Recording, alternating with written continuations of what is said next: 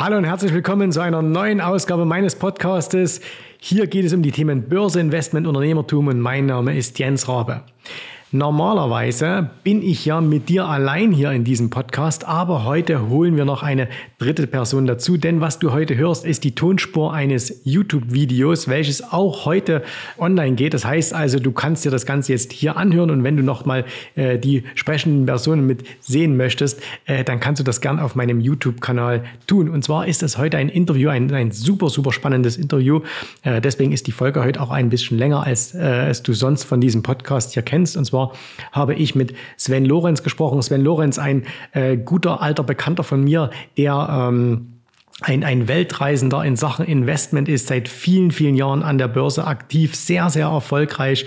Und äh, der Sven, der momentan gerade in London ist, der berichtet uns äh, hier in der, in der aktuellen Ausgabe, also in diesem Gespräch, was wir geführt haben, der erzählt uns, wie schaut es denn jetzt in Großbritannien nach dem Brexit aus? Was gibt's da für Chancen? Er hat uns ein paar sehr spannende Aktienideen mitgebracht. Wir werfen auch einen Blick in die Zukunft. Was sind die Märkte der nächsten Jahre, vielleicht sogar des nächsten Jahrzehnts? Und äh, wie immer immer, wenn ich mit Sven spreche, ist das also super interessant, super spannend und man kann ganz, ganz viel dabei lernen. Deswegen auch der Tipp von mir, hör dir jetzt diesen Podcast zu Ende an und danach gehst du nochmal auf den YouTube-Kanal und schaust uns das Ganze nochmal an, weil das, was hier an Informationen reingepackt ist, das ist wirklich extrem hilfreich. So, jetzt genug der Vorrede. Ich wünsche dir jetzt viel Spaß mit dieser neuen Podcast-Folge. Los geht's.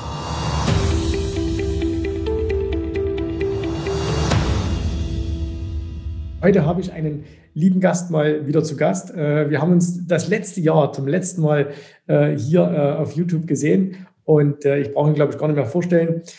Sven Lorenz und zwar heute mal nicht aus seiner geliebten Insel, sondern von wo ganz anders. Hallo Sven, herzlich willkommen. Hallo Jens, frohes neues Jahr. Freut mich, dass wir mal wieder zusammenfinden. Herzliche Grüße aus London. Ja, genau. Du sagst es, du bist nämlich gerade in London. Und ähm, jetzt sag mal, ähm, erstmal natürlich dir auch alles Gute fürs, fürs neue Jahr. Und äh, jetzt erzähl mal, wir, wir haben uns letztes Jahr mal Mitte des Jahres äh, gehört. Äh, dann, dann ist Corona über uns alle ja nochmal hereingebrochen. Wir wollten uns mal sehen. Es ging irgendwie nicht, weil wir nicht reisen konnten. Jetzt bist du ja jemand, der ja eigentlich Dauerreisender ist. Ne? Du warst ja immer viel unterwegs in der Welt. Wie, wie war das Jahr 2020 für dich? Also es war insofern für mich ungewöhnlich, als ich wirklich mal sehr viel an einem Fleck war. Ich war auf meiner kleinen Kanalinsel Sarg für sage und schreibe fast neun Monate am Stück mit einer kleinen Unterbrechung. Äh, man muss dazu sagen, der Grund, warum ich da geblieben bin, war nicht nur zum einen die Schwierigkeit zu reisen, sondern eben auch die, dass wir quasi Corona-frei waren. Wir hatten nie einen einzigen Fall, wir hatten keine Masken, wir hatten kein Social Distancing, wir haben ein Quarantänesystem, sodass man nicht so leicht reinkommt. Äh, aber deswegen war das im letzten Jahr ein sehr angenehmer Aufenthaltsort, war auch sehr produktiv. Ich habe mal ähm, gezählt, ich habe zwischen März und August sage und schreibe 900 Seiten Output auf meinem Blog publiziert. Ähm, also man hatte da genug Zeit zum Schreiben. Im September war ich mal kurz in London, in Polen, wo ich ein Laser-Event hatte, das sehr erfolgreich war, und in Deutschland. Da war es auch relativ ruhig, aber danach bin ich dann wieder nach Sarg. Jetzt bin ich aber vor zwei Wochen, vor drei Wochen nach London wieder gefahren, um mal hier wieder zum einen Kontakte aufzuwärmen, solange das eben noch ging, und zum anderen auch, um mal zu beobachten, was tut sich hier jetzt gerade, wie ist die Stimmung, was machen die Leute so. Brexit kam ja jetzt auch wirklich die, die finale Phase. Jetzt haben wir seit gestern wieder harten Lockdown. Äh, es ist definitiv eine interessante Zeit, um hier zu sein. Zwei Punkte hast du schon angesprochen. Jetzt haben wir ja äh, doch noch so kurz vor knapp dieses, dieses Handelsabkommen äh, mit der EU bekommen. Oder also äh, es gibt diesen, diesen Deal. Ähm, da liest man ja jetzt momentan nicht so viel in, de, in den Zeitschriften bei uns darüber, weil einfach Corona das, das überbordende Thema ist. Äh, mal aus deiner Sicht, für wen ist es besser ausgegangen? Für Großbritannien oder für die EU? Es war am Ende vieles ein Kompromiss. Ähm, der Konsens hier im Land scheint zu sein, dass es besser ausging, etwas besser für Großbritannien. Äh, in, in vielerlei Hinsicht, nicht in jeder Hinsicht. Ähm, was auf jeden Fall, denke ich, festzustellen ist, dass hier jetzt eine gewisse Aufbruchstimmung herrscht. Dahingehend, dass selbst die Leute, die sagen, ich war nicht dafür, jetzt einfach mal Sicherheit haben und wissen, wie es denn jetzt weitergeht und man kann wieder planen. Und sehr viele Dinge, die jetzt halt eben in dieser Kombination aus Brexit, man wartete, man wusste nicht genau, wie sich das entwickelt, äh, vom Bund mit Corona, da, da hing allerlei Projekte und Prozesse und, und Transaktionen fest. Und ähm, da hat sich in den letzten Monaten schon gezeigt, dass einiges dann irgendwann doch nach vorne ging, weil einfach die Leute irgendwann gesagt haben, es muss jetzt wieder vorangehen. Äh, und ich glaube, dass sich da in den nächsten Monaten noch sehr viel tun wird. Da ist eines meiner Lieblingsthemen, ist, ist Übernahmen an der Londoner Börse. Sprechen wir gleich darüber, vielleicht nochmal ganz kurz auch das Thema ähm, äh, Corona. Wie ist das jetzt bei euch? Du hast schon gesagt, ihr habt jetzt auch wieder einen, einen harten Lockdown. Ähm, wie, wie stellt sich das so im, im, Alltagsleben jetzt dar? Weil, wie gesagt, du bist, könntest du jetzt überhaupt nach Sarg zurückfliegen oder bist du jetzt quasi, ähm, hängst du jetzt in London fest? Also ich bin absolut freiwillig in London, weil ich mir das jetzt mal alles aus nächster Nähe anschauen will. Es ist eine interessante Phase. Ich habe ich bin quasi offenen Auges in die Situation reingegangen. Mir war schon klar, als ich herkam, dass hier ein harter Lockdown kommt und der sehr lange anhalten wird. Ich glaube, dass hier zum, eine Mischung herrschen wird in den nächsten Monaten zwischen einerseits Aufbruchstimmung, weil sich die Leute nicht mehr zurückhalten lassen und weil Dinge vorangehen und auch ihren eigenen Rhythmus gefunden haben und bestimmte Dinge jetzt eben einfach auch wirklich online und digital funktionieren, so wie wir ja jetzt quasi auch im Moment zumindest nur, nur mal digital miteinander arbeiten. Ähm, gleichzeitig aber auch vielleicht ein, ein, ein Winter of Discontent, also ein, ein, ein, ein Winter mit politischen Verwerfungen. Äh, man stellt fest, wahnsinnige Frustration hier, äh, Wut auch. Ähm, es ist natürlich ein sehr kontroverses Thema. Und ich sehe um mich herum, viele halten sich nicht mehr an die Regeln und sagen, wir machen jetzt einfach quasi so normal weiter, wie es eben geht. Und natürlich gibt es irgendwann auch mal in bestimmten Wirtschaftszweigen Ermüdungserscheinungen. Also die Restaurantbranche in London, die ist jetzt erstmal, die hat fertig. Äh, also wer da jetzt noch von den Reserven lebte bis Weihnachten, der ist dann spätestens seit Jahreswechsel ist der wahrscheinlich in der Pleite und kann vielleicht noch in einer Art Winterschlaf dann über, überleben. Aber da wird es einen Feuersturm von Bankrotten geben, auch im Einzelhandel. Gleichzeitig gibt es dadurch wieder neue Chancen. Flächen werden billiger. Junge Leute, die immer schon mal ein Geschäft aufmachen wollten, haben dann auch mal wieder eine Chance, das zu machen. Also die Wirtschaft geht ja immer weiter und die Welt gehört den Optimisten. Ähm, insofern finde ich das eine sehr spannende Zeit und ich bleibe erst mal hier, obwohl ich auch zurück könnte. Ähm, aber ich habe jetzt mal genug gesehen vom Sarg und ähm, schaue mir jetzt mal London an, trotz aller Lockdown-Beschränkungen. Du hast mir in unserem, äh, in unserem Vorgespräch auch gesagt, du sagst auch jetzt mit dem Impfstoff, in Deutschland ist das jetzt momentan ein Riesenthema. Deutschland hat es wieder mal komplett versorgt, was diese, was diese Impferei anbelangt, wie, wie naja, die ganze Politik äh, rund um das Thema. Wie ist das in, äh, wie ist das in Großbritannien? Äh, da ist man ja wahrscheinlich nicht so sehr auf BioNTech wie in Deutschland, sondern äh, wahrscheinlich auf das, was AstraZeneca macht. Ähm, wie wie schaut es da aus mit, mit dem Impfen? Da wird ja, es gab ja dieses Bild, äh, ich glaube, in Großbritannien wurde in Europa, wir zählen jetzt einfach mal das mit dazu, wurde ja der erste, die erste Frau geimpft äh, mhm. in so einem Altersheim. Wie geht es da bislang voran? Also bei allen Schwächen, die Großbritannien hat, muss man eines ganz klar sagen, im Bereich ähm, Life Sciences, also ähm, Gesundheitsforschung und Pharma, ist Großbritannien extrem stark, auch durch die Standorte Cambridge und Oxford. Und bei allen handwerklichen Fehlern, die da gemacht wurden ähm, von der Politik und auch von den Pharmakonzernen, ist natürlich alles nicht perfekt gelaufen. Muss man sagen, dass es im Moment relativ gut aussieht oder aussehen könnte. Genau weiß es ja niemand. Ich meine, jetzt zumindest hat mal die Regierung genug von diesen Impfstoffen bestellt. Mhm. Ähm, es sieht so aus, als könnte man das jetzt durchziehen. Ich halte da im Moment mal noch ein bisschen die Luft an, weil Logistik und Umsetzung äh, und Prozessmanagement ist nicht unbedingt die größte Stärke der Engländer. Also ob die da die PS auf den Boden kriegen, muss ich jetzt erst noch mal zeigen.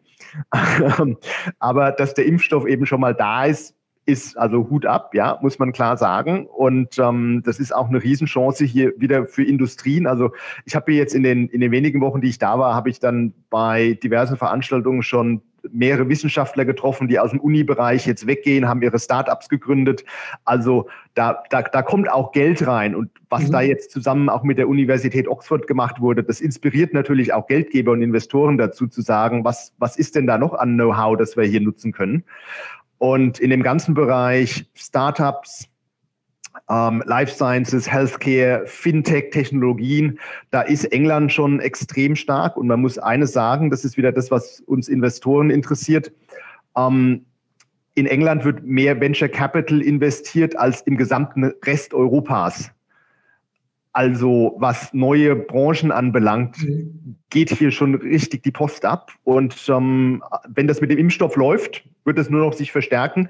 Aber also zum Feiern ist es da zu früh. Man muss da jetzt mal die nächsten acht Wochen abwarten, wie das denn läuft mit der Verteilung von dem Stoff. Du hast ja in deinem, in deinem äh, Blog, also auf deiner, auf deiner Website auch, undervaluedshares.com, hattest du ja ähm, jetzt im letzten Jahr und auch schon davor äh, immer wieder auch das Thema, ähm, die, die großen Chancen auch durch den Brexit äh, aufgezeigt. Du hast äh, viel von Übernahmen gesprochen, hast auch verschiedene Dinge aufgezeigt. Jetzt kam dann Corona, das hat dem Ganzen natürlich auch ein bisschen äh, erstmal einen, einen Strich durch die Rechnung gemacht. Wie ist da jetzt aktuell die Stimmung? Also wie ist das, äh, du hast auch schon gesagt, äh, es gibt einen riesigen, äh, oder du, du ortest da auch einen riesigen Boom.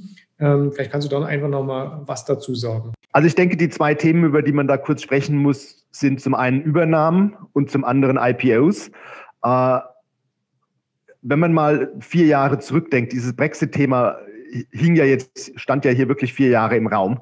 Äh, in der Zeit wurde England von vielen Anlegern gemieden. Die Börse war rückläufig und relativ gesehen waren die Aktien hier billiger bewertet als jemals zuvor in den letzten 30 Jahren.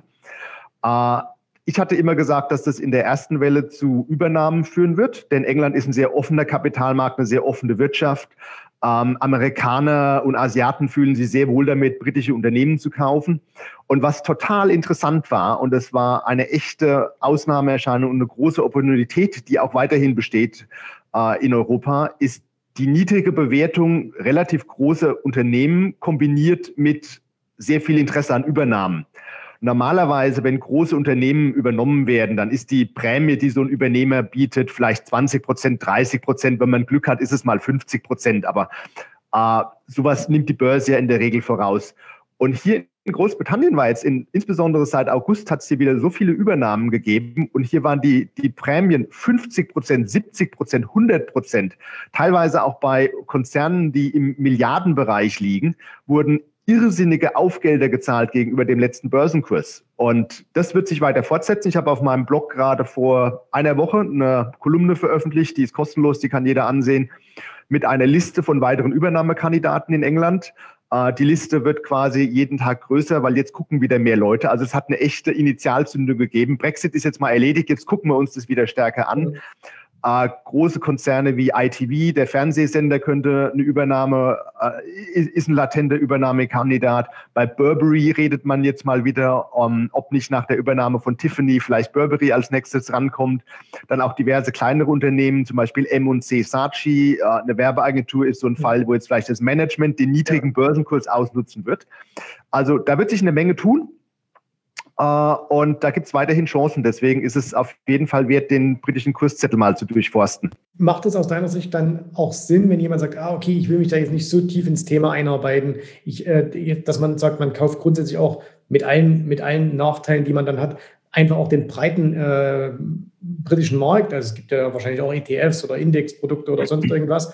Äh, oder sagst du, nee, man muss da schon differenzieren, man muss da schon ein bisschen in die Tiefe gehen und sich eher so einzelne Dinge anschauen? Es geht beides. Und ich denke mal, was es so interessant machen könnte, den britischen Markt jetzt so als breites zu kaufen, ist, was sich hier abzeichnet als IPO-Boom. Also man muss einerseits klar sagen, dass der Aktienindex hier in Großbritannien historisch gesehen stark zurück ähm, äh, äh, also wesentlich weniger stark, ähm, also er ist zurückgeblieben im Vergleich zu anderen europäischen Ländern.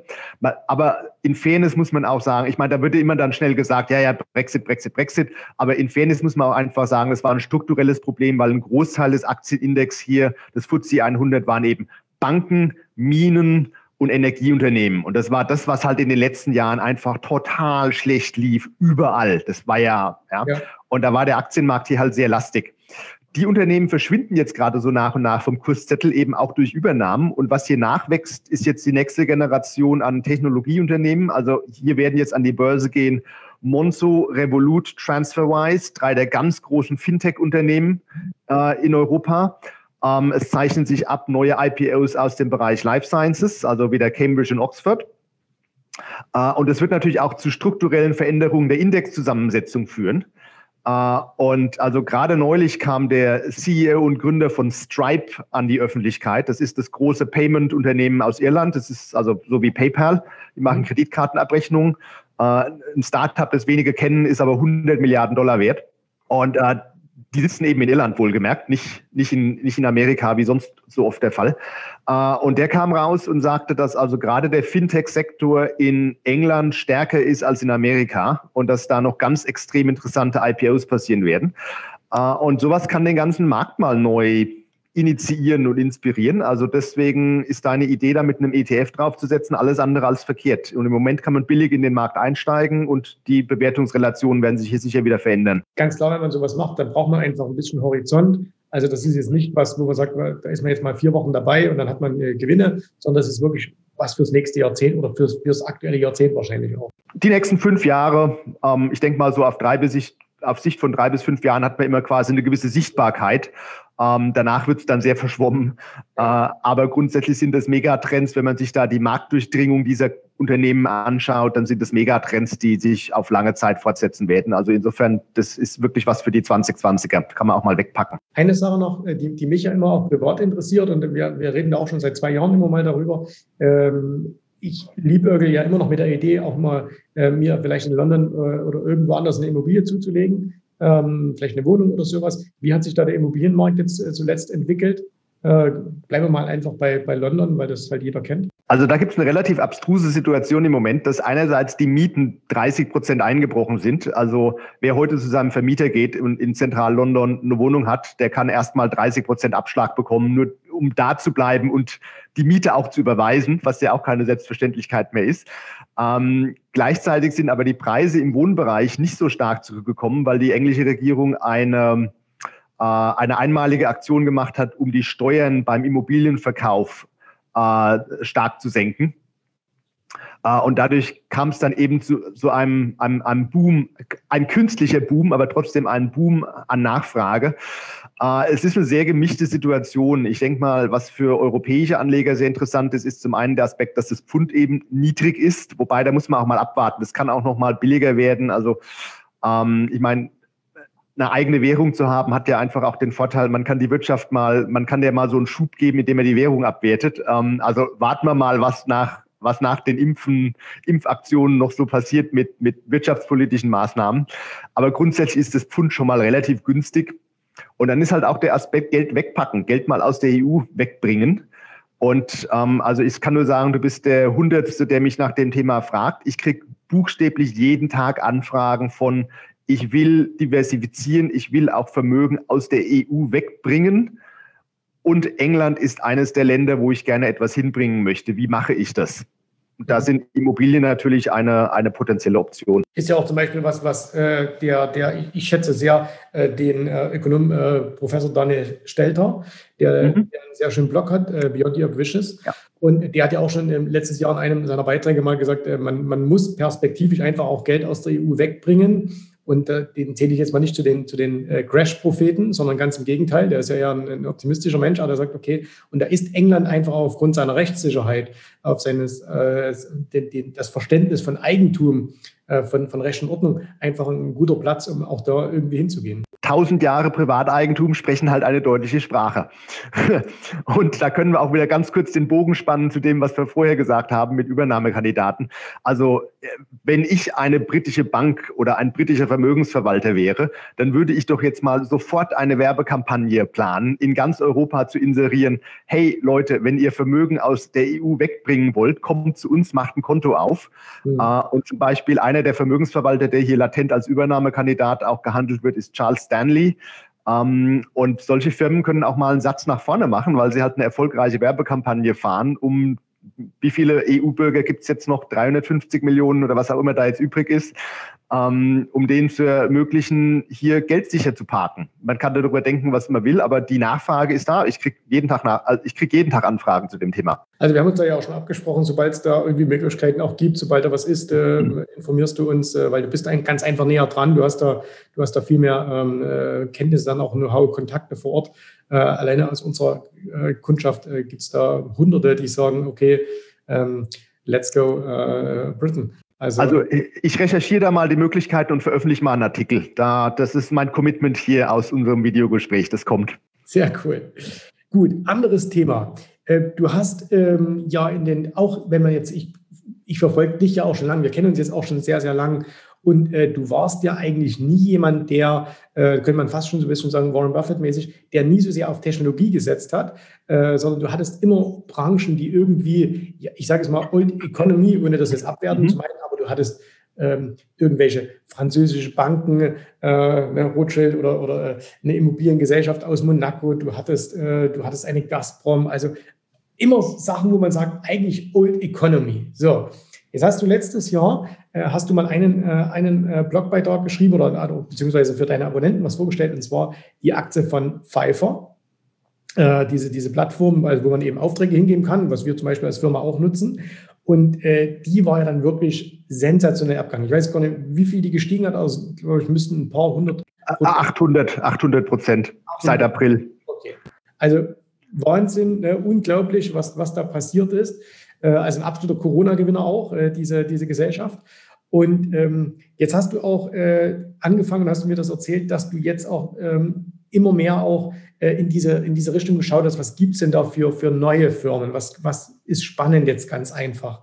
Ähm, gibt immer noch tolle ich sage jetzt mal, Value-Unternehmen, die man kaufen kann, wo man sagt, okay, da muss man vielleicht mal auf einen Turnaround setzen oder äh, auf eine Übernahme. Aber es gibt auch viele neue spannende Themen. Was sind denn so für dich, wenn du noch, wenn du jetzt mal ein bisschen nach vorn schaust, so spannende Themen, die uns vielleicht auch die nächsten Monate, Jahre begleiten werden? Also da kann ich Ihnen eine kleine Vorschau geben auf eine Serie, die ich jetzt publizieren werde auf, auf dem kostenlosen Teil meiner Webseite. Äh, genau wie du gesagt hast, also ich bin letztes Jahr auch mal in mich gegangen und habe mich selber mal ein bisschen gepusht und habe gesagt, ich muss jetzt mal wieder neue Dinge lernen. Und bei aller Liebe zu, zu althergebrachten Branchen, wo es auch nach wie vor Geld zu verdienen gibt, äh, ist natürlich schon klar, dass wir in ein, in ein Jahrzehnt reinlaufen, wo rasante technologische Veränderungen stattfinden werden es werden riesige Vermögen verdient mit neuen Unternehmen, die Technologien in alle Welt bringen. Äh, und ich hatte jetzt mal quasi neun Monate lang viel Zeit auch zu lesen und mich fortzubilden und ähm, quasi mich mal aus meiner eigenen äh, Blase herauszubewegen und habe mich da stärker aufgestellt für das Thema Technologie.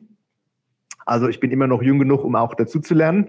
Äh, und ein Thema, das ich jetzt, also wo ich mich wahnsinnig darüber freue, dass ich da jetzt eine Serie drüber schreiben kann, weil es mal richtig interessant wird und auch mal wieder was Neues ist, ist der Begriff der sogenannten Digital Decolonization, also die digitale Dekolonisierung, ähm, wo auch, glaube ich, du noch nichts von gehört hast, oder? Wenn du mir das nicht gesagt hättest im Vorfeld unseres Gespräches, mhm. ich habe den Ausdruck noch nie äh, gehört und äh, du hast mir so ein bisschen kurz erklärt, was ist, aber erklär es vielleicht auch mal für, für alle, die hier zuschauen. Genau, also es ist ein Begriff, der, glaube ich, ein neue, das Potenzial hat zumindest, ein neuer Modebegriff zu werden. Äh, so wie früher ja mal in den Emerging Markets der Ausdruck der BRICS ein sehr läufiger Begriff war oder auch jetzt im Moment die, die Fang-Aktien eben so der Modebegriff sind. Und ich glaube, dass Digital Decolonization da ähnliches Potenzial hat. Und es geht im Wesentlichen darum, eben zu sagen, bislang war es so, dass die meisten großen Online-Unternehmen und Technologiekonzerne waren meistens Amerikaner. Die haben dann weltweit das ganze Feld aufgerollt und hatten quasi so The Winner takes it all ähm, äh, als, als, als Motto. Und ähm, es gibt im Moment Trends, die einen zu, der, zu dem Schluss veranlassen, dass es mehr und mehr nationale Champions geben wird. Dass also Länder dazu übergehen werden, äh, auf verschiedene Art und Weise eigene lokale oder regionale Champions aufzubauen, die eben dann nicht mehr weltweit aufgestellt sind, aber eben in ihrem eigenen Land eine führende Position haben. Wieso wird es der Fall sein? Also zum einen ist es teilweise schon organisch passiert, ohne dass das jemand geplant hätte. Also in, in, Südamerika ist ja zum Beispiel äh, Amazon nicht der Marktführer im Bereich E-Commerce, sondern es gibt eine südamerikanische Amazon, das ist die Mercado Libre. Die kam aus Argentinien und hat mittlerweile den ganzen Kontinent besetzt. Uh, und in Russland, die Amazon dort heißt ja Oson und ist quasi auch ein, ein lokales Gewächs uh, und ging auch neulich an die Börse. Uh, also das gibt es alles schon, nur hat sich in den letzten Jahren einfach die Welt dahingehend entwickelt, dass mehr Länder wieder sagen, wir möchten nicht abhängig sein von zum Beispiel amerikanischen Konzernen, sondern wir möchten lieber die eigene Kontrolle darüber haben. Das kann ein privates Unternehmen sein. Jeder weiß, dass Staatsunternehmen nicht funktionieren.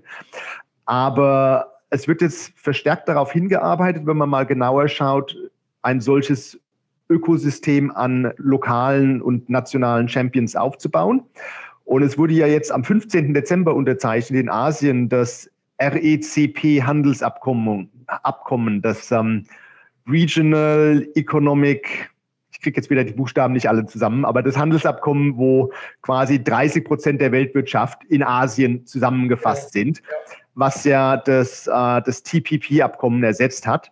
Und wer sich mal die Mühe macht, dieses mehrere tausend Seiten starke Handelsabkommen äh, ein bisschen durchzuschauen, der sieht schon, dass dort auch die Grundsteine gelegt werden, um bei strategischen Branchen verstärkt zu sagen, mh, hm, da gucken wir lieber, dass wir selber hier bei uns im Land was aufbauen. Hat man ja auch, Entschuldigung, wenn ich da unterbreche, auch sieht man ja auch in China ist da ja auch ganz, ganz äh, vorangegangen, indem man einfach äh, durch Protektionismus äh, gewisse Firmen einfach rausgedrängt hat. Also äh, da findet ja auch Amazon nicht statt, da findet auch äh, Facebook nicht statt, da findet auch Google nicht statt, äh, die sich ja teilweise sogar aus diesen Märkten zurückgezogen haben und wo man ja äh, mit, mit, äh, mit Alibaba und äh, anderen ja riesige Firmen aufgebaut hat, die jetzt wiederum in Europa oder in Amerika gar nicht so stark stattfinden, aber die natürlich in, in Asien, China allein, äh, da riesig, ähm, riesige äh, Umsätze generieren, riesige Gewinne generieren. Und äh, das, das Thema, was du ansprichst, passt ja auch gut zu diesem Überbegriff äh, Deglobalization, also so diese mhm. Umkehr der, der Globalisierung, ähm, was ja auch so, glaube ich, auch politischer gewollt ist. Ne? Und äh, durch Corona ja auch nochmal befeuert wird, ganz einfach. Ja, ja, absolut. Und dann gibt es das Beispiel TikTok in den USA natürlich und was mit UI gemacht wurde. Ähm, es ist aber auch gar nicht mal nur politisch. Ich denke, es ist auch irgendwo so eine Zeitgeistfrage. Und es ist auch einfach eine Entwicklung, die daraus entsteht, dass in den Emerging Markets, wenn man den Begriff noch verwenden kann, gibt es natürlich auch einfach verstärkt Venture Capital. Es gibt gut ausgebildete Unternehmer, die sowas halt auch einfach selber können. Mhm. Und die es vielleicht auch einfach besser können, weil sie halt die lokale Landschaft besser im Griff haben. Uh, und ähm, es gibt einen, ich muss dazu sagen, also es gibt einen Fondsmanager aus, aus Singapur, einen Amerikaner, David Halpert, das ist der Gründer von Prince Street Fund Management. Der hat sich den Begriff der digitalen Dekolonialisierung ausgedacht, uh, hat jetzt angefangen, das zu propagieren, ist noch nicht, hat noch keine großen Kreise gezogen, aber er hat einen Fonds, der extrem gut auch abgeschnitten hat. Der wird auf dem, uh, auf der Basis ähm, investiert. Er sucht nach solchen nationalen Champions er unterscheidet da, da, zwischen den sogenannten Transformers und den Disruptors. Also die Transformers sind oft alte Konzerne, die es schon lange gibt, die sich umbauen. Mhm. Also so wie jetzt zum Beispiel in Indien hat sich Reliance Industries eben umgebaut in ein Unternehmen, das auch extrem stark im Online-Bereich tätig ist, über die Tochter äh, Geo. Uh, und dann gibt es die sogenannten Disruptoren, also die Disruptors. Das sind halt eben Unternehmen, die auch neu gegründet wurden, um in einem uh, noch nicht besetzten Land, in einem Schwellenland oder einem Emerging Market ähm, das Feld aufzurollen. Uh, und da sucht er im Moment aktiv nach Anlagechancen, ist sehr erfolgreich und ich denke, dass dieses ganze Thema noch verstärkt Aufmerksamkeit generieren wird. Ich habe auch neulich darüber geschrieben, über ein, ein Beispiel eines Transformers, ähm, die mexikanische FEMSA äh, das ist ein Getränkehersteller, ein, ein Bierbrauer, äh, denen aber auch eine Einzelhandelskette gehört. Und über die Einzelhandelskette verkaufen sie unter anderem auch ähm, äh, Zugang zu Online-Dienstleistungen, weil die Mexikaner haben halt eben keine Bankkonten, können nicht so einfach online bezahlen. Die gehen in ein Geschäft und über eine App kaufen die sich dann ihr Guthaben für Netflix und so weiter und so fort. Und über sowas kann man halt eine super App aufbauen und dadurch halt den Online-Markt eines ganzen Landes auf einmal beherrschen oder mitprägen. Ähm, das wäre also ein Transformer von Bierbrauen zu Super-App in einem Land mit 135 Millionen Einwohnern. Äh, das ist das fällt alles unter dieses Thema und da habe ich noch eine ganze Menge in der Hinterhand, was ich in nächster Zeit auf meiner Webseite berichten werde. Sehr spannendes Thema. Mhm. Also wie gesagt, du hast ja jetzt auch schon äh, immer mal so ein bisschen was auch darüber geschrieben, auch im freien Bereich. Also wer das mal testen will, ne? äh, wie gesagt, ich, ich sage es immer und ich sage es immer wieder gerne. Es gibt wenige Dinge, die ich empfehle, deine Website immer wieder gern, weil der, äh, weil der Preis einfach so äh, gering ist. Äh, du kannst nochmal sagen, äh, undervaluedshares.com, was kostet da eine Jahresmitgliedschaft? Kostet 49 Dollar im Jahr, ähm, was wahrscheinlich 20 Mal billiger ist als die Konkurrenz. Ja. Äh, gibt auch ein Lifetime-Abo, da kann man dann mal 1000 Dollar ausgeben, einmalig, kriegt noch ein paar Studien extra. Aber ja, es ist, denke ich, ein günstiges Angebot. Und für alle jetzt, die, die auch immer wieder sagen, ah, ist da alles in Englisch und warum macht er das nicht in Deutsch? Ne? Äh, auch da hilft uns ja die Technologie mittlerweile sehr, sehr gut weiter. Es gibt ja heutzutage so, so Übersetzer wie people.com oder selbst Google Translator, äh, wo man das, sich das ja ganz, ganz simpel übersetzen lassen kann und dann zumindest eigentlich alles grob versteht, was, da, was du da schreibst. Absolut. Und ich kann nur sagen, von März bis August letzten Jahres 900 Seiten, die kann man nur auf einer, auf einer, in einer Sprache produzieren. Sonst brechen, sonst fallen die Arme ab. Absolut. Okay. Lass uns mal so ein bisschen äh, was äh, über, über ein paar Aktien sprechen. Du hast äh, zuletzt auch auf deinem, einmal im freien Bereich, aber auch eine Studie darüber gemacht, über äh, eine Aktie, die, die total spannend ist. Und zwar, äh, das ist ja so ein Corona-Gewinner. Äh, in, in, in, der, in der Pandemie es ist ja wie immer, es ist eine riesengroße Krise. Wir haben darüber gesprochen. Wir sehen es auch in unserem Alltag. Ganz, ganz viele äh, Firmen äh, gehen, gehen pleite. Äh, Geschäftsmodelle funktionieren nicht mehr. Dafür funktionieren andere Geschäfte. Und einer dieser Punkte ist zum Beispiel Essenslieferungen nach Hause. Mhm. So, gibt es ja alles Mögliche, von Kochboxen, Versendern bis äh, äh, Uber, die, die Essen liefern und so weiter und so fort. Und du hast da einen ausgegraben, und zwar mal nicht aus Amerika, sondern einen aus, aus Europa. Ähm, sag mal was darüber, bitte. Ja, das ist die justeattakeaway.com, sehr langer Name. Kurz sagt man oft JET, weil das ist das Börsenkürzel. Ähm, also wenn man an Essenslieferung denkt, dann ist man ja sehr schnell bei Deliveroo oder ähm, Uber Eats oder ähm, DoorDash, die jetzt natürlich durch ihr IPO in den USA riesige Wellen geschlagen haben. Interessanterweise ist aber die Nummer eins weltweit außerhalb von China die JustEatTakeaway.com aus den Niederlanden. Die sitzen in Amsterdam. Äh, das war früher Takeaway.com. Die sind dann fusioniert mit Just Eat in Großbritannien äh, und haben mittlerweile ein Übernahmeangebot abgegeben für Grubhub in den USA. Mhm. Also wenn sie da den Namen dann auch noch dazu fügen, dann hat man Dreiernamen. Ich denke, die müssen sich einen neuen Namen einfallen lassen, sonst wird es ein bisschen zu lang. Auf jeden Fall sind die außerhalb von China, wenn man mal davon ausgeht, dass die Grubhub-Übernahme umgesetzt wird, das ist im Moment in der Umsetzung, äh, sind die weltweit die Nummer eins. Und der wichtige Unterschied zu bekannten Namen wie ähm, DoorDash mit ihrem, mit ihrem gehypten IPO ist halt eben der, die verdienen schon Geld. Die sind schon seit 20 Jahren im Geschäft, die wissen, wie man Geld verdient.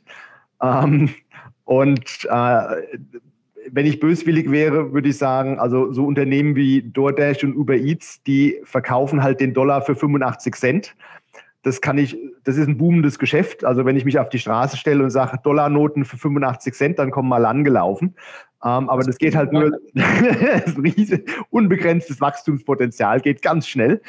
Ähm, aber das geht halt nur so lange, wie ich noch Dollars in meiner Kiste habe. Und irgendwann merke ich dann halt wahrscheinlich mal, dass das Geschäftsmodell irgendwie nicht so gut ist. Äh, und justeattakeaway.com ist halt im Grunde genommen derjenige, der Geld verdient und meines Erachtens auch einfach mehr Erfahrung hat, wie man dieses Geschäft aufbaut. Die sind halt schon seit 20 Jahren in dem Geschäft. Uh, Just Eat ist seit 20 Jahren im Geschäft, Takeaway.com ist seit 20 Jahren im Geschäft und Grubhub sind, ist seit 20 Jahren im Geschäft. Das sind also die drei Branchenpioniere, die sich da jetzt quasi auf CEO- und Gründerebene zusammengetan haben, um zu sagen, also wir kennen uns ein bisschen besser aus und wir, wir bauen das jetzt mal so zusammen, dass wir wirklich der weltweit größte Konzern werden. Und die Aktie ist günstig bewertet. Wahrscheinlich, weil sie halt aus den Niederlanden kommt und weil jetzt da komplexe Mergers laufen. Da haben die Analysten noch die Schwierigkeit auszurechnen, was genau denn da passiert, wenn man sich mal mit dem Thema beschäftigt. Hochinteressante Aktie. Mhm. Sehr cool. Und dann hast du noch eine Aktie, die jeder kennt, aber eigentlich, wo man jetzt denken könnte, naja, für die ist es jetzt vorbei, denn äh, es sind ja nur noch ein, ein paar Tage und dann wird ja wahrscheinlich äh, oder mit, mit äh, wahrscheinlich 99er-prozentiger Wahrscheinlichkeit, wenn nicht noch was passiert, wird sich ja der, der äh, Nutzer, der das am meisten genutzt hat, verabschieden, nämlich Donald Trump. Und zwar, wir reden über das, was man hier drauf empfangen kann, nämlich über Twitter. Ähm, und äh, du findest äh, Twitter ähm, als, als eine ganz spannende Aktie. Äh, ich persönlich übrigens auch. Ich habe auch schon lange Twitter im ah, Depot. Okay. Äh, sind ja auch zuletzt gut gelaufen, gerade jetzt äh, die, die letzten Wochen auch wieder. Und ähm, sag mal, warum jetzt, wo, wo the real Donald geht. Ähm, warum äh, ist Twitter jetzt für dich so eine spannende Aktie? Ja, also es war sehr interessant, als ich mir überlegte, eine Twitter-Studie zu schreiben, wo ich schon eine bestimmte Idee im Kopf hatte, äh, machte ich dann mal wieder so, ein kleine, so eine kleine Umfrage unter ähm, geschätzten Bekannten und Kollegen, um zu sehen, wie so der Konsens ist. Und der Konsens war, dass alle nur also mit dem Kopf schüttelten und sagten, also um Gottes Willen. Und ich sag mal, das war bis vor zwei Monaten, als meine Studie rauskam, äh, war das auch wirklich so der Branchenkonsens. Also 75 Prozent aller Analysten haben davon abgeraten. Äh, sie hatten gerade relativ schlechte Zahlen rausgebracht. Die Aktie war eingebrochen. Und ich habe mich einfach auf die These gestellt, dass äh, mehrere Dinge bei Twitter extrem interessant sind und zu einer, einer Wende im laufenden Jahr, also im Jahr 2021 führen werden. Also zum einen fing das schon mal damit an, dass Twitter halt eben egal was man darüber denkt, der Laden wirft halt richtig Cashflow ab. Und die Zahlen von denen, äh, das ganze Zahlenwerk ist relativ gut im Sinne von, äh, es ist absehbar, dass der Cashflow da weiter wachsen wird und die Börsenbewertung war relativ gering zum, im Vergleich zum Cashflow. Äh, und dann ist letztes Jahr im Frühjahr der weltgrößte aktivistische Investor dort eingestiegen mit einem Investment von einer Milliarde Dollar. Das ist Elliott Management. Uh, Elliott hat einen extrem guten Track Record, wenn es darum geht, Technologiefirmen mal so kräftig durchzuschütteln, wenn die mal durchgeschüttelt werden müssen. Uh, und nach deren Einstieg. Entschuldigung, wenn ich da unterbreche, hat er jetzt übrigens auch nochmal eine Beteiligung gekauft an Rocket Internet und sagt, nee, nee, mit dem Angebot lasse ich mich dann nicht rausdrängen, äh, was die jetzt, diese 18 Dollar, äh, 18 Euro noch was, sondern setzt er jetzt einfach darauf, dass er einfach eine höhere Abfindung bekommt, hat er, glaube ich, 15 Prozent gekauft äh, und macht da jetzt den Sammlerbrüdern äh, gerade ein bisschen schwer. Ähm, und äh, also da, weil du sagst, guten Track Record, der ist ja auch frühzeitig bei, bei Apple damals eingestiegen. Und hat gesagt, ihr müsst zahlen, ihr müsst das machen, ihr müsst das machen. Also er hat da ja ganz, ganz viel auch tatsächlich auch für Aktionäre erreicht. Also im Gegensatz zu vielen anderen, die sich aktivistisch nennen, ja. aber er hat ja wirklich einen, einen hervorragenden Track-Record. Absolut und hat deswegen halt auch 30 Milliarden Dollar unter Verwaltung. Die kriegt man ja auch nicht mal so, nur weil man ja.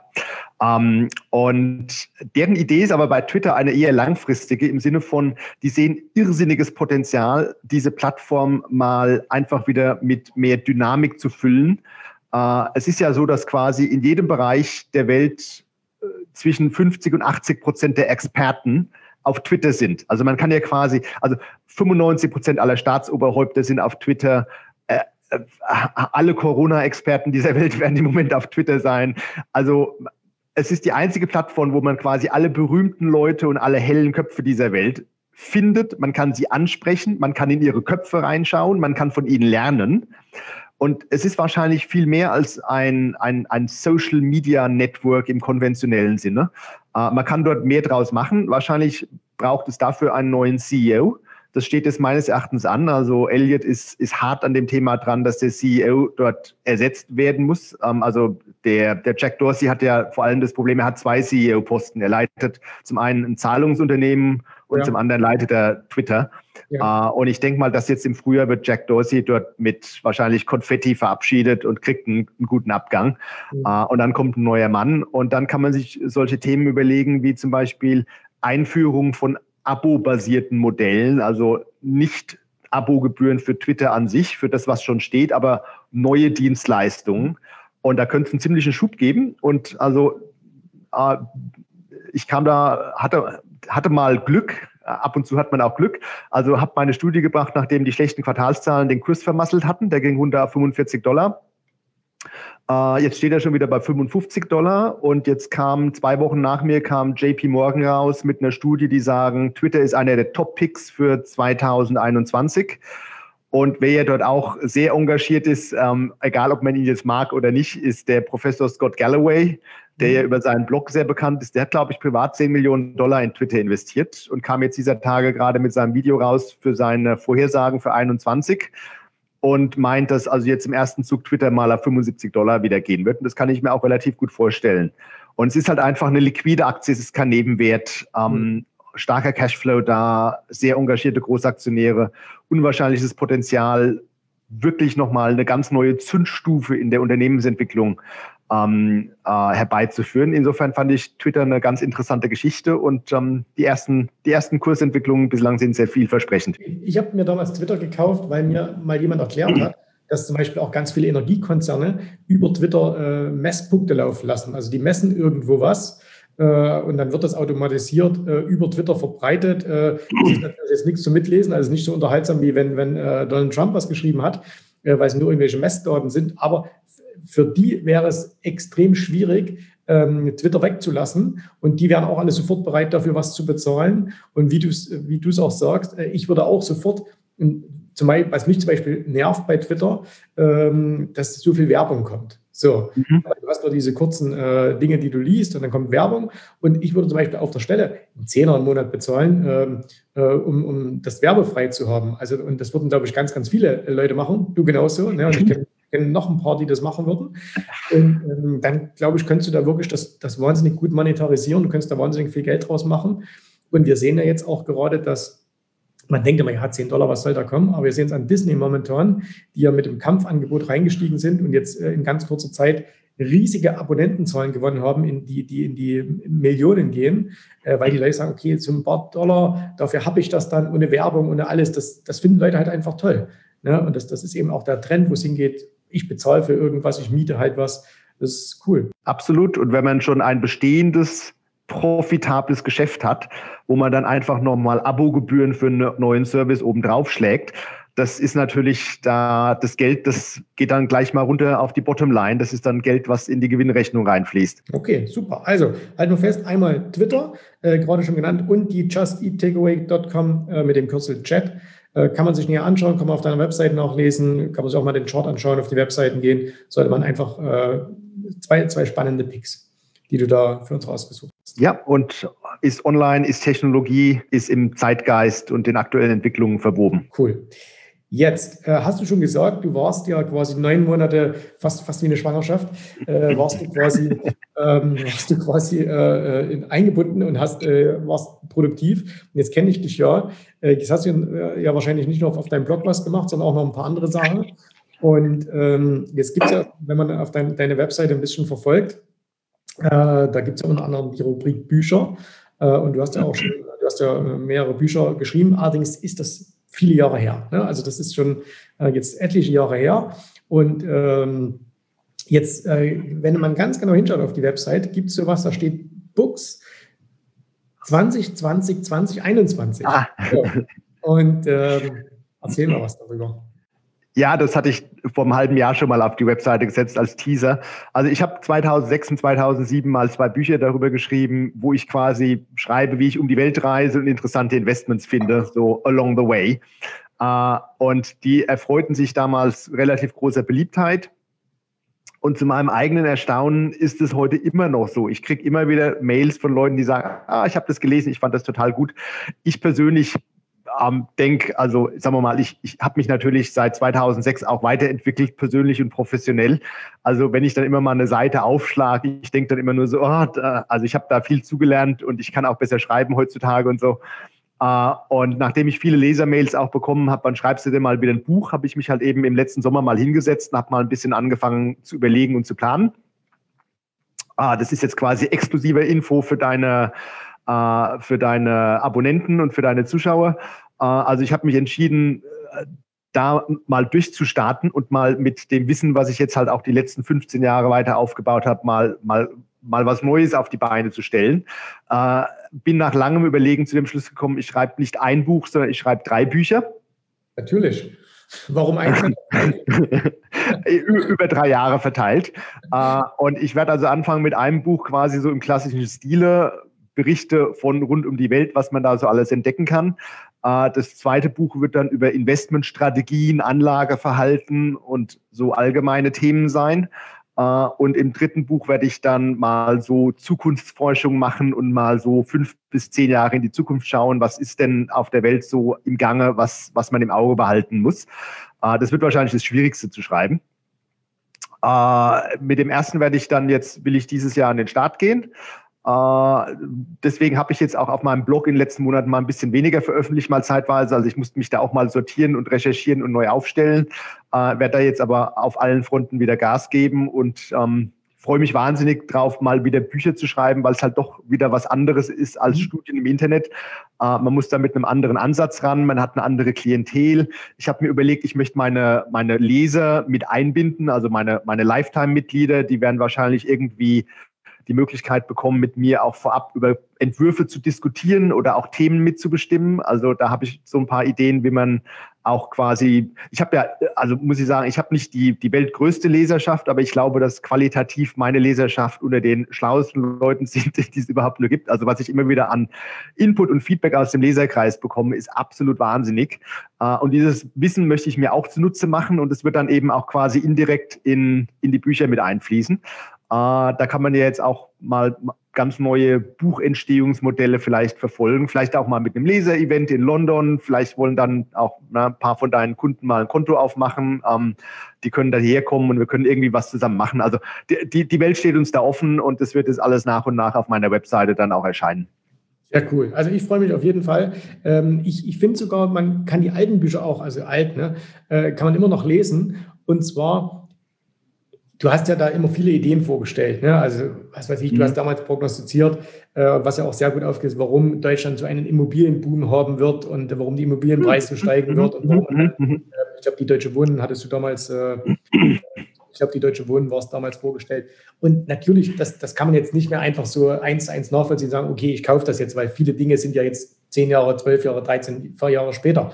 Aber was ich immer spannend finde an solchen Büchern, ähm, deswegen lese ich auch immer noch mal ein Buch von Costolani oder, oder auch mhm. äh, mhm.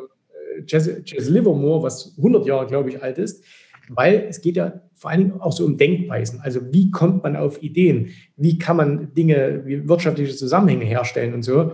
Und da finde ich ja den, den, den Weg, wie jemand geht, viel, viel spannender als das Ergebnis, was am Ende rauskommt, dass er sagt, okay, jetzt musst du Aktie Y kaufen, sondern mhm. einfach nur, ah, okay, das und das und das ergibt am Ende das. Und es geht ja darum, diese Gleichung zu verstehen und nicht nur das Ergebnis zu haben. Und deswegen finde ich sie nach wie vor äh, super spannend zum Lesen. Äh, vor allem ist ja auch schön, man kann jetzt auch mal schauen, was ist denn daraus geworden.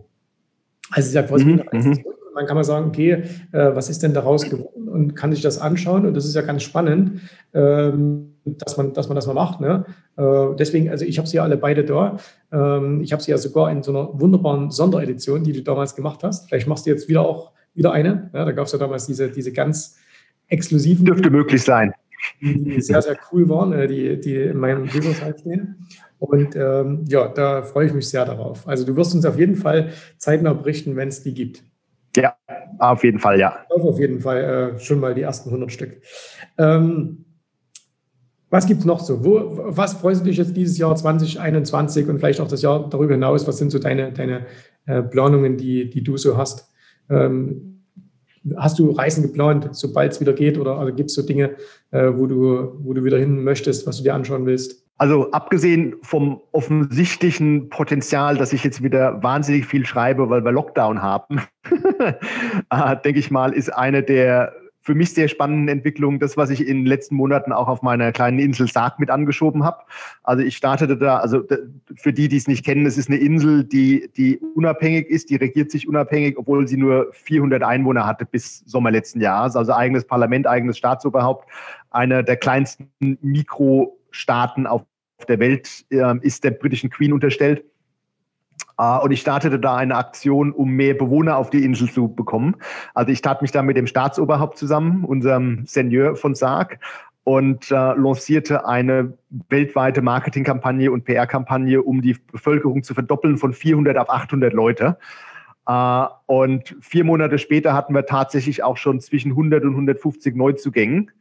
Uh, aus ganz Europa, aus Singapur, aus äh, China, USA, Kanada, äh, Unternehmer jeder Couleur, viele Online-Unternehmer, professionelle Investoren. Also es ist auf einmal ein wahnsinnig interessantes und, und sehr dynamisches Publikum nach Sarg gezogen.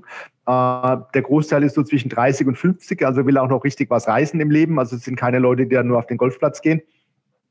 Äh, das heißt, ich habe jetzt auf einmal wahnsinnige. Hm? Den es aber wahrscheinlich auch gibt, den Golfplatz. Ah, der, der wird jetzt gebaut. Okay. Ähm, der ist dann aber für die Touristen. Äh, ich bin dafür viel zu beschäftigt. Ähm, also ich habe jetzt interessante Nachbarn und ich denke, dass ich auch aus dem ähm, neuen und erweiterten sozialen Umfeld, das es auf Sarg gibt, äh, sehr viele Ideen generieren werde. Da kann man auf jeden Fall ähm, noch mehr von mir erwarten, was, was Neuigkeiten von der Insel anbelangt. Sehr cool. Also, wir werden auf jeden Fall eins machen. Äh, wir werden uns wieder häufiger sehen. Hoffentlich nicht nur so online wie heute, sondern hoffentlich auch persönlich wieder, äh, egal wo. Also ob jetzt, äh, wir, wir können auch mal wieder schauen, was in Monaco gerade so Neues sich tut. Die Aktie übrigens auch sehr gut gelaufen ja in den letzten Wochen. Mhm. Mhm. den, den, kompletten Einbruch, alles schon wieder mhm. abgearbeitet. In London, wo auch immer in der Welt. Ähm, gerne wieder bei uns, natürlich auch mal auf Sorg. Und ähm, nochmal für alle, äh, die jetzt hier zuschauen, ich kann es euch wirklich nur empfehlen, ähm, geht äh, bitte mal so Sven auf die Webseite. Ähm, wie gesagt, ich bekomme da nichts dafür. Es liegt mir, ist wirklich eine, eine tolle Sache, weil ich selber einfach nutze und es ist eine tolle Lektüre, die man da immer findet, undervaluedshares.com und äh, die, die knapp 50 Dollar, die das im Jahr kostet, das ist also wirklich äh, tausendmal wert. Und die wöchentliche Kolumne ist ja noch kostenlos. Also. Lieber Sven, vielen Dank, dass du äh, deine Zeit äh, mit uns geteilt hast, dass du uns diese ganzen Infos gegeben hast. Äh, für deine neuen Projekte ähm, wünsche ich dir viel Kraft äh, Energie, äh, und zwar aus vollem Eigennutz, ne? weil ich bin natürlich gespannt darauf, das Buch in Händen zu halten, die Studien zu lesen, äh, alles das zu machen. Und ähm, halten Sie mal auf den Laufen, wie es in London so läuft, äh, wie es in England so läuft. Und äh, ich hoffe, wir sehen uns dann bald hier wieder auf diesem Kanal. Alles Gute und vielen Dank, Jens. Bis demnächst. Ciao, tschüss, servus. Vielen Dank, dass du heute dabei warst. Ich hoffe, dir hat gefallen, was du hier gehört hast, aber das war nur die Vorspeise. Das eigentliche Menü, das kommt noch. Und wenn du darauf Lust hast, dann besuche jetzt ganz einfach jensrabe.de-termin und vereinbare dort noch heute einen Termin. In diesem absolut kostenfreien Strategiegespräch wird für dich eine individuelle Strategie entwickelt. Das heißt, wir schauen uns mal an, wo du stehst, was deine Ziele sind, wo du hin willst und wir schauen auch gemeinsam, wie wir dieses Ziel erreichen können. Du musst immer an Folgendes denken. Wenn du etwas im Leben erreichen willst, sei es jetzt an der Börse, sei es beim Unternehmertum, dann brauchst du immer jemanden, der dir hilft, der schon auf der Stufe ist, wo du hin möchtest. Und so wie jeder Sportler einen Trainer hat, so wie jeder erfolgreiche Selbstständige einen Mentor hat, so brauchst auch du an der Börse einen Mentor, der dir hilft, deine Ziele zu erreichen. In den letzten Jahren habe ich Tausenden von Menschen gezeigt, wie sie ein regelmäßiges Einkommen an der Börse erzielen, wie sie ihr Vermögen sichern können und auch du kannst erreichen, was du erreichen möchtest. Davon bin ich felsenfest überzeugt. Also, geh jetzt einfach auf jensrabe.de-termin und vereinbare noch heute deinen persönlichen Termin. Ich freue mich auf dich. Wir hören uns und bis dahin alles Gute, viel Erfolg. Tschüss, Servus, bye bye.